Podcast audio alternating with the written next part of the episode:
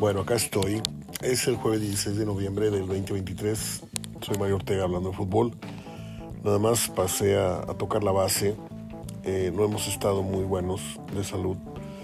Nada de qué preocuparse. Simplemente es un, una tos ferina muy, muy fuerte que nos ha lastimado bastante las branquias, los pulmones, la garganta.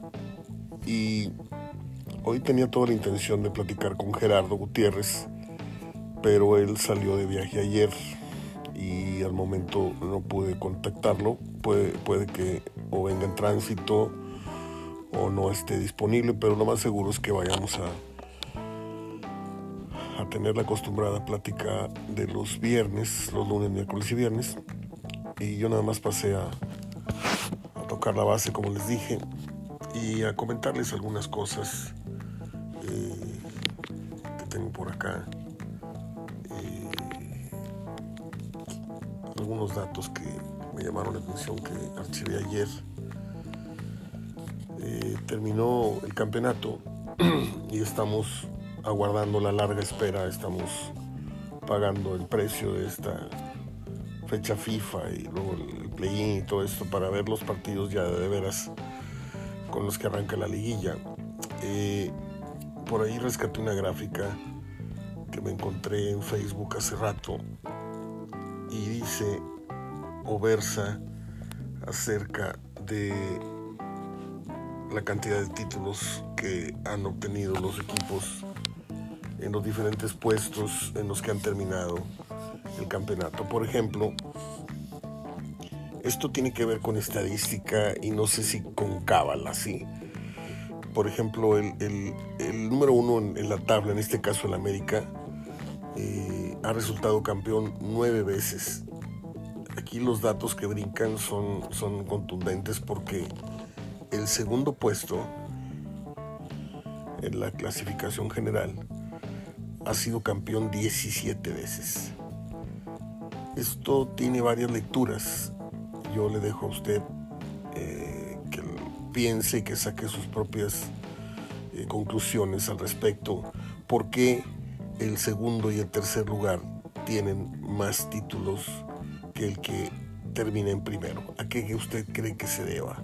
Sí, ya les dije, tercer lugar 12 veces campeón, segundo lugar 17 veces campeón. Luego viene el cuarto puesto de la clasificación, en donde el campeón ha resultado en tres oportunidades. Eh, el que termina en quinto ha salido campeón cuatro veces. Y aquí viene la maldición a continuación del sexto puesto.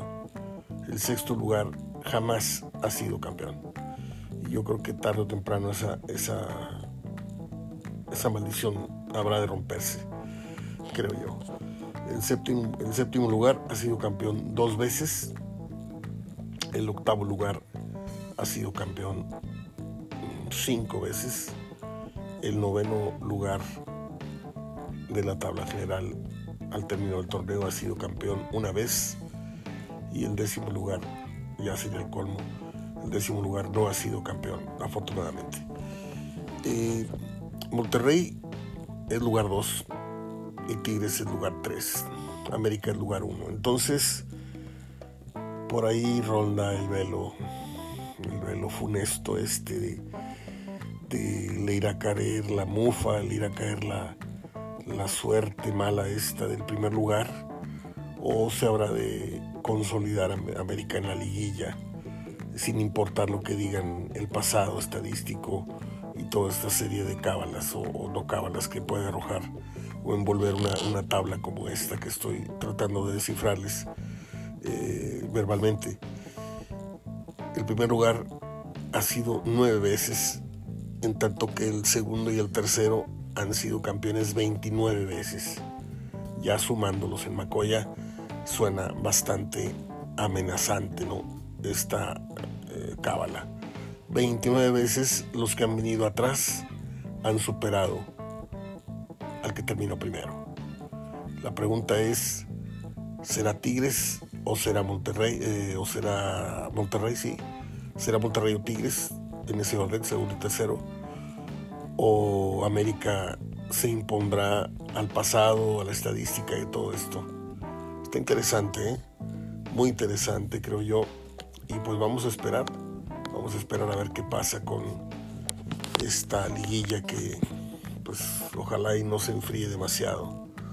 Yo espero que no se enfríe demasiado porque van a ser dos semanas, casi tres, en lo que la selección, en lo que esto, en lo que el repechaje este raro que acaban de imponer, pues yo no sé si, si saque mucho de, de ritmo a los equipos que venían muy, muy perfilados al campeonato. Y en ese sentido, en ese sentido puede cobrar vigencia el que el segundo y el tercero lleguen mejor que el que cerró muy bien como es América, que es primero, o el cuarto o el quinto lugar de repente puedan tener una reacción mejor que los primeros tres, no se sabe. Perdóneme, me había tardado, entonces me tardé cinco minutos, así que, espérenme, seis minutos me tardé, pero necesito mantener la voz bajita para que no pase nada. Eh, déjeme ir a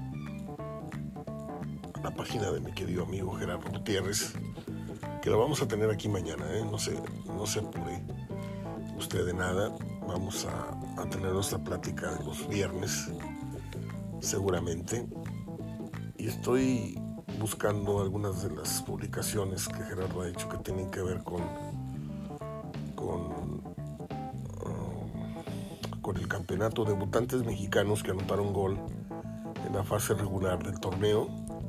Yael Padilla 3, Víctor López 2, Abraham Villegas 1, César Garza 1, César López 1, Diego Campillo 1, Juan Brígido 1 y Marcelo Flores de Tigres 1. Muy interesante. Tercera ocasión en la Liga MX que Tigres y Monterrey terminaron en los primeros tres lugares en el mismo torneo. Apenas la tercera vez. Fíjese Apertura 2017, Clausura 2019 y Apertura 2023, la tercera ocasión en la que Tigres y Monterrey terminan en los primeros tres lugares. Yo quiero hacer una aclaración, una fe de ratas. Ayer dije que eh, por novena ocasión, no sé cuántas, Tigres y Monterrey femenil iban a enfrentar la final. No, no fue lo que quise decir o lo dije mal. Que por novena ocasión la final regia, la final del fútbol femenil va a tener participación regia, ya sea Tigres o Monterrey. Eh, que gane va a acceder a la final y por razones obvias pues vamos a tener final acá. Y eso fue lo que lo que al parecer dije mal el programa de, de Antier porque ayer no tuvimos programa. O no me acuerdo ya cuando, cuando grabé o cuando no. Este Roberto Hernández. ¿se acuerda usted de Roberto Hernández aquel jugador de Monterrey tuvo un buen paso con el Morelia como técnico, ahí anda picando piedra en la Liga de Plata o la Primera A, con el equipo de los Cimarrones, 24 ganados de 56 juegos dirigidos. Eh, no sé, no sé por qué tengo la corazonada de que estos técnicos no van a poder trascender mucho.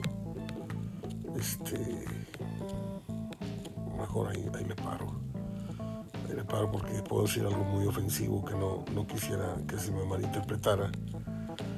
Pero a veces a los prietitos nos discriminan muy feo. Esa es la verdad. Eh, Cacho, ¿se acuerda usted de Juan Carlos Cacho que un día le metió un gol de media cancha? No me acuerdo qué portero de Monterrey, pero desde el círculo de media cancha, ¡pum! le pegó.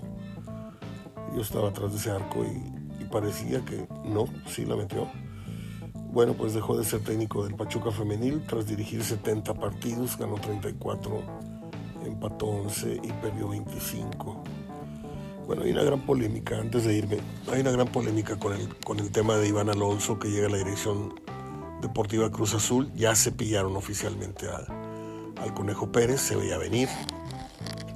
Esta gente trae sus asuntos, trae sus negocios este, muy, muy privados y pues este, el conejo no, no estaba invitado a la repartición, ¿me entiende? El tema acá es que a veces hay buena investigación futbolística en los medios y por ahí alguien entrevistó, no acuerdo quién fue, entrevistan al presidente del Pachuca, al hermano de Jesús Martínez. Y se le van directa a la yugular la pregunta de el por qué Iván Alonso dejó de pertenecer al grupo Pachuca o a los Tuzos.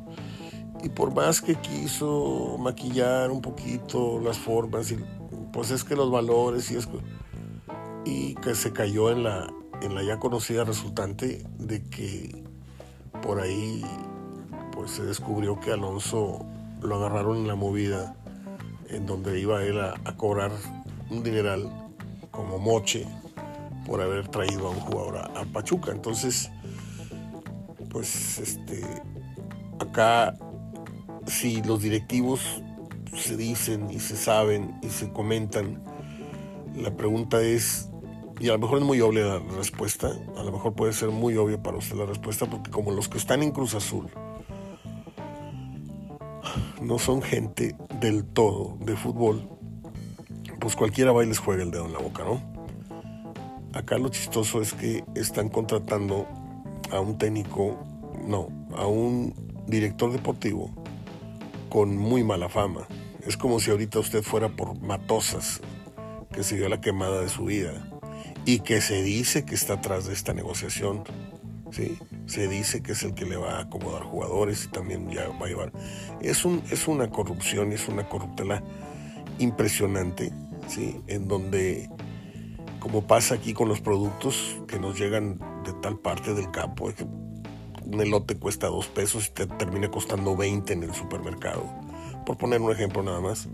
Lo mismo pasa con un jugador, un jugador de origen y me tengo que remontar porque lo tuve muy cerca el caso. Este, ¿Se acuerda usted que el jugador Lobo, Lobito, aquel juego chiquitito brasileño que trajo Tomás Boy? En Brasil originalmente costaba 250 mil dólares. Y a Monterrey vinieron y se lo endilgaron en un millón doscientos y pico. Nada más que a Tomás Boy lo dejaron bailando con la comisión. Y, este, se supo que Tomás estaba enojado porque le habían quedado bien y fue un descaro total, porque pues el que tiene que ver con la negociación. Yo lo pido, tú me lo traes y se acabó, ya está en el equipo. No, estaba furioso porque le quedaron, entre otros equipos, entre otros equipos, Puebla también, le quedó debiendo mucho, mucho dinero. Bueno, ya me voy a el tema de las efemérides, si usted me lo, me lo permite. Eh, pues no ha sido, no ha sido una buena semana en lo que a la salud se refiere, pero tampoco es para alarmarnos, quiero decirles. Eh, al final voy a dar algunos agradecimientos.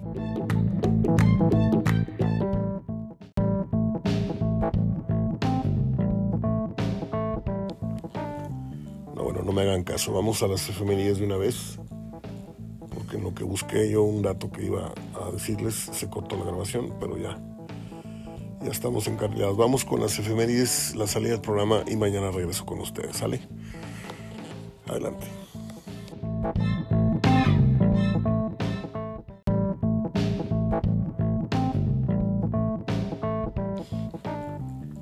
Muy bien, vamos ahora con el cierre del programa que acostumbramos hacerlo con algunas fechas a recordar cómo son las efemérides del cine la radio y la televisión. Usted se quiere quedar a acompañarme, aquí le voy con algunas que van a ser interesantes para el recuerdo. 1907 nace el actor estadounidense Burgess Meredith, el que fuese el manager de Rocky en la primera y segunda película tal vez, y que también fuera el pingüino en la serie Batman y Robin. Este señor Burgess Meredith pues vivió, vivió un buen rato, murió a los 90 años, justamente en 1997, un 9 de septiembre. En 1916 nació el actor estadounidense de doblaje de nombre Dawson Butler. Este hombre prestó su voz a dibujos animados muy muy conocidos por propios extraños, no quiero decir por niños de allá y de acá, como fue Los Oyogi y el famosísimo perrito este Huckleberry Hound. Murió el 18 de mayo del 88 el señor Dawson Butler. ¿Se acuerda usted cómo hablaba el oso yogi? vamos a comer unas cuantas canas. Más o menos así, 1922 nació el escritor portugués José Saramago. Fíjese, de José Saramago tengo no poco material, le voy a ser muy, muy sincero. Me, me gusta mucho cómo escribe el señor y he tenido la precaución de guardar algunos escritos de él que pueden serle a usted interesantes. Escuche con atención, por favor.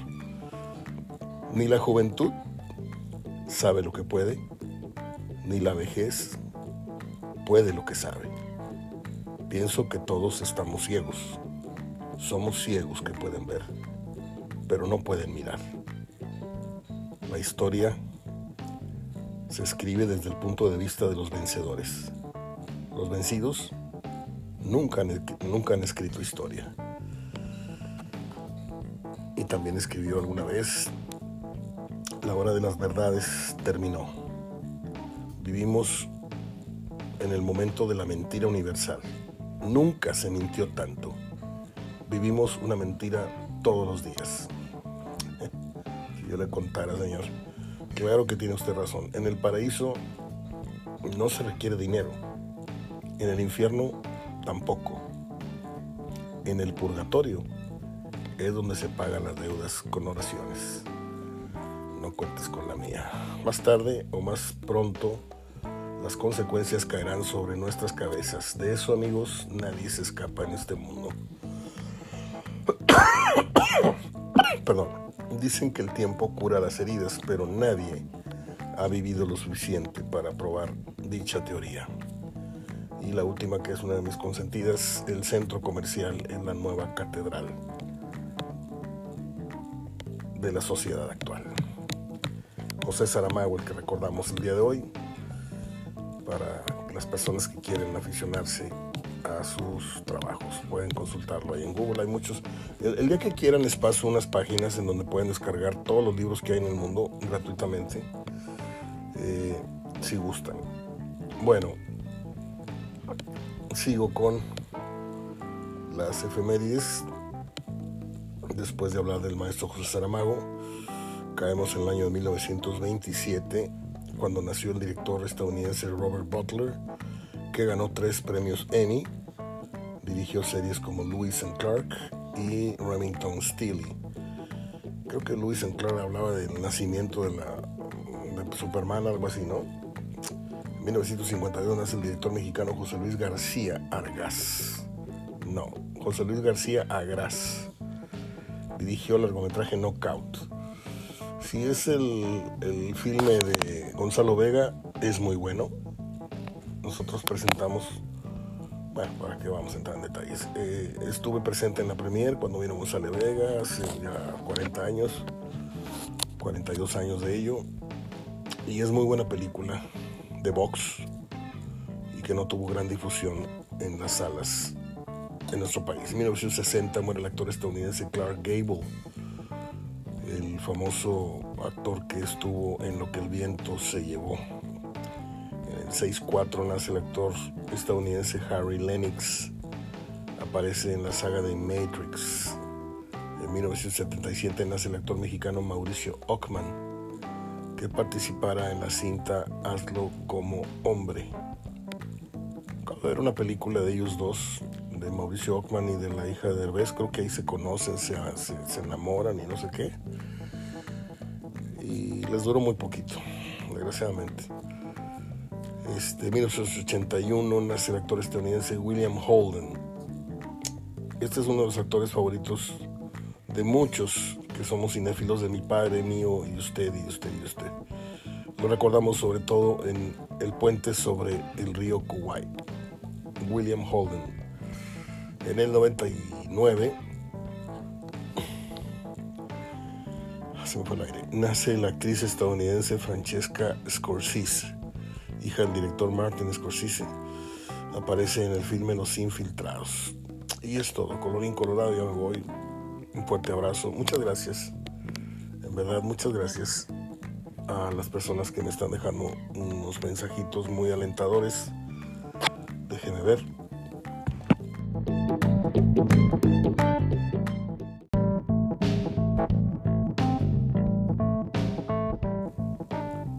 Sí, les decía, eh, no me puedo ir sin antes agradecer a los buenos amigos de muchos, muchos años en esto de las redes y otros de la vida que me han dejado un cariñito, palabras de, restablecimiento y todo esto, bendiciones, recetas, todo. Me siento muy querido, muy apapachado siempre. Gracias Marco Antonio Díaz Ábalos, abrazo a Tetepico, hasta Los Ángeles o donde andes. Al Chivandera, José Luis Jauregui hasta Guadalajara. Un fuerte abrazo amigo, espero un día... Eh, tengo por ahí pensado un viaje, espero poder coincidir contigo allá en Guadalajara. Francisco Zamarrón, un viaje de negocios y no un viaje de, digo, para que no se vayan a, preocupar. Francisco Zamarrón es compañero de la, facultad, gracias Paquito, Cora Santos, eh, muchas gracias al Pegaso Dani, ánimo jefe, gracias Dani, a mi estimada Esmeralda Bocanegra, nos deja muchas cosas, bendiciones, receta, todo esto. Eh, Jaime Santillán hasta Cancún, Álvaro Martínez hasta Cancún, gracias. A Marco Antonio García Lobatón, al Pollito Oscar Gustavo Leija Saldívar, a Fabián Albiazul Rodríguez, a Gerardo Martínez, gracias por tus palabras, a la señora, señorita Constancia Ávila, hasta el Estado de México, gracias Constancia, fuerte abrazo mi estimado sensei, amigo Jaime Tamés y a un crack amigo desde la secundaria, Carlos Cantulanderos. Qué clase de jugador. También está por acá, ¿quién más? Javier Morales, muchas gracias Javier. El doctor Barrera Enderle, muchas gracias doctor Alberto Barrera Enderle y mi estimado Tomás Gallegos Castillo. Todos nos, mandan mensajes muy bonitos y algunas recomendaciones y, cuidados y todo esto. Este, fue una noche difícil la de anoche. Le digo que estuve a punto, estuve a punto de pedir auxilio. Estuve a punto de despertar a mi hermano para que me hiciera favor de llevarme, pero me tranquilicé, me hice un té, me calmé la tos ya era incontrolable, el dolor en el pecho era demasiado, el pulmón derecho. Y dije, yo creo que aquí voy a caminar porque ya era casi un aviso de infarto lo que me estaba dando. Yo no sé, me sentía muy mal. Y entonces desde las 4 estamos en vela, estamos despiertos, controlando esto con pues, cualquier tipo de medicamentos y cosas y test y y no sé ni cómo estoy logrando grabar esto. Si hace dos, tres horas no podía ni, no podía dejar de, toser. Eh, mañana regresamos con el favor de Dios para hacer otro programa con Gerardo Gutiérrez y guardaré silencio sepulcral tan pronto termine de grabar con Gerardo.